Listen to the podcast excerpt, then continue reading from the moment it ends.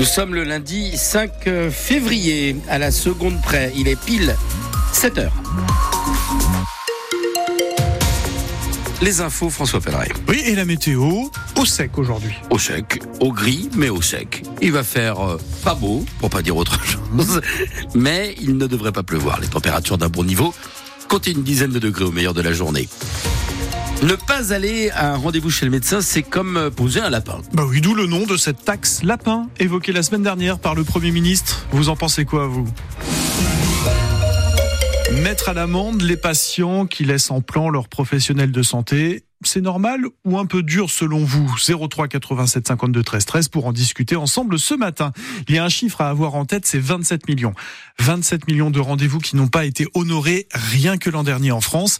Alors le temps de nous appeler, voici ce qu'en pensent ces médecins rencontrés hier par Emma Steven pour France Bleu Lorraine car elle permettrait d'abord de libérer des créneaux chez les spécialistes. C'est en tout cas ce qu'espère Yvette. C'est pas normal là, de ne pas assurer ces rendez-vous. Pour les autres, hein, euh, il aurait pu prendre quelqu'un d'autre dans ce temps-là. Là, j'attends un rendez-vous chez l'ophtalmo, là, qu'on a un mal de chien à voir. Il n'y a toujours pas de rendez-vous qui a été pris euh, bah, Dans six mois, quoi.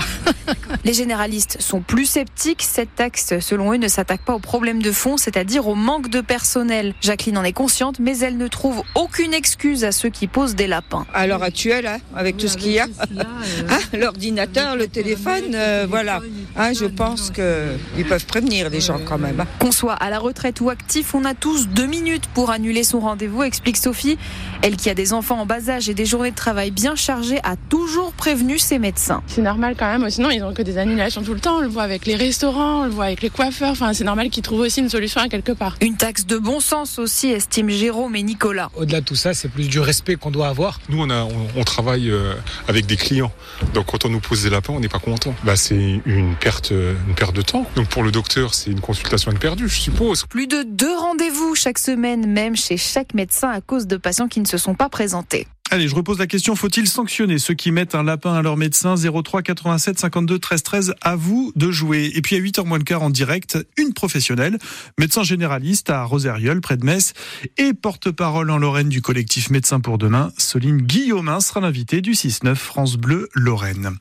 Une enquête des gendarmes est indispensable après l'incendie d'une maison près de Bouzonville qui a coûté la vie à un homme de 52 ans. C'était hier matin dans le village de Freistroff. L'habitation était difficile d'accès tellement il y avait des choses stockées. Les pompiers n'ont retrouvé la victime qu'après avoir éteint l'incendie. Du jambon conservé à 11 degrés dans un restaurant, des boîtes de conserve de sauce tomate ouvertes et qui jonchent le sol. Bref, des conditions sanitaires qui présentent un danger grave. C'est la préfète de Meurthe-et-Moselle qui l'écrit sur Twitter, le réseau X. Photo à l'appui. Françoise Souliman a ordonné la fermeture administrative à Longwy des délices de luxe. Le FCMS n'avait pas connu ça depuis 74 ans, depuis 1950. Sept défaites d'affilée en Ligue 1, en effet. Ouais. Ça a grondé hier à Saint-Symphorien après euh, cette défaite face à Lorient 2-1 et après la prestation des Grenats surtout, parce que le résultat c'est une chose, mais la manière en est une autre, Thomas Jean-Georges. Oui, pour les Grenats, la mi-temps a duré hier 13 minutes de plus. Une sorte de sieste footballistique inédite, une pause inattendue et inopportune au cours de laquelle le FCMS a arrêté de jouer. Durant cette séquence, les Lorientais ont monopolisé le ballon avec 87% de possession et les Messins sont devenus des piquets d'entraînement, des joueurs sans hargne ni réaction qui ont logiquement concédé un deuxième but des Merlus. Une piteuse entame de seconde période qui est totalement incompréhensible pour l'expérimenté défenseur grenat Ismaël Traoré. J'ai pas d'explication. À partir du moment où, comme on a pu le voir, où on se fait fixer et qu'il n'y a pas de, tout simplement pas d'opposition, bah c'est compliqué de d'exister dans dans un match de Ligue 1, tout simplement. Donc euh, donc voilà, il faut être conscient de ça faire en sorte de, bah, de trouver les solutions pour qu'on subisse plus ce, genre de, scénario. Mais maintenant, c'est c'est la prise de conscience et il faut que tout le monde euh, le fasse et que tout le monde en soit conscient. Et sans prise de conscience ni remise en question des joueurs et du staff, tant sur le plan psychologique qu'au niveau technique et tactique, eh bien le FCMS file tout droit, c'est certain, vers la Ligue 2. Il y a eu des échauffourées à la sortie du stade entre des supporters et les forces de l'ordre. On en a parlé dans le rendez-vous des réseaux sociaux à 6h35. Un rendez-vous qui est en réécoute sur francebleu.fr. Le like. Ce soir, lundi, c'est Graoli pour nous confier ce que vous pensez de votre FC Metz. Ça sera sur France Bleu entre 18h et 19h. Le FC Metz qui reviendra vendredi pour un match à Marseille. L'OM s'est incliné à Lyon hier soir 1 à 0. Les Marseillais sont 8e. Le FC Metz, lui, est 16e à égalité de points avec le premier relégable. Pendant ce temps, poursuit sa balade en Coupe d'Europe. 36 à 31 hier aux arènes. C'était face aux Danoises d'Eschberg. Euh, plus qu'une victoire et les quarts de finale seront garantis peut-être dimanche à Icast chez d'autres Danoises. Les quelques Parisiens qui se sont exprimés lors de la votation sur les SUV hier ont été majoritairement pour la hausse des tarifs de stationnement hein, pour ces grosses voitures. Alors 5% et quelques de participation, 54% et quelques de oui. Sont concernées les voitures de plus de 1 tonne 600, mais aussi les voitures électriques de plus de 2 tonnes. L'idée, c'est de tripler le prix du stationnement. On vous présente Mako, le petit robot. Il est tout nouveau dans la région. Mako travaille à l'hôpital Robert Schumann à Ventoux, à côté de Metz, et il a un rôle essentiel. Il pose des prothèses de genoux. Alors, je vous rassure, pas tout seul, hein, pas encore.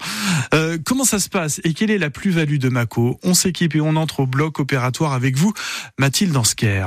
Là, on est dans le vestiaire du bloc et on va se changer pour se mettre en tenue euh, pour aller en salle. Quelques étages plus bas, nous voilà face au docteur Gross. C'est lui qui réalise l'intervention du jour avec l'aide de son nouvel ami, le robot Mako. Voilà, on a une modélisation, scanner du genou en 3D qui va nous permettre de placer la prothèse de la manière la plus efficiente possible. Au bloc, face au genou ouvert, le chirurgien pose des capteurs et prend des mesures. Une fois que c'est mis d'accord avec l'ingénieur biomédical, ils ont calibré le robot et ils vont y Et attention, le bruit n'est pas très agréable.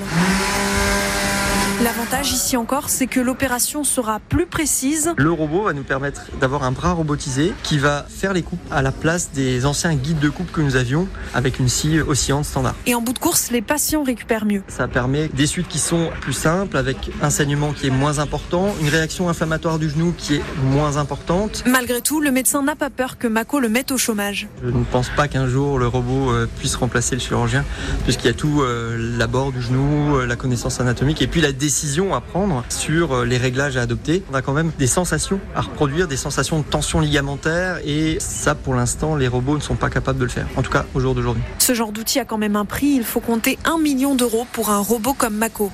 Depuis sa mise en fonction au mois de novembre dernier seulement, Mako a déjà réalisé 105 opérations. Vous avez euh, la démonstration d'autres explications en photo sur francebleu.fr.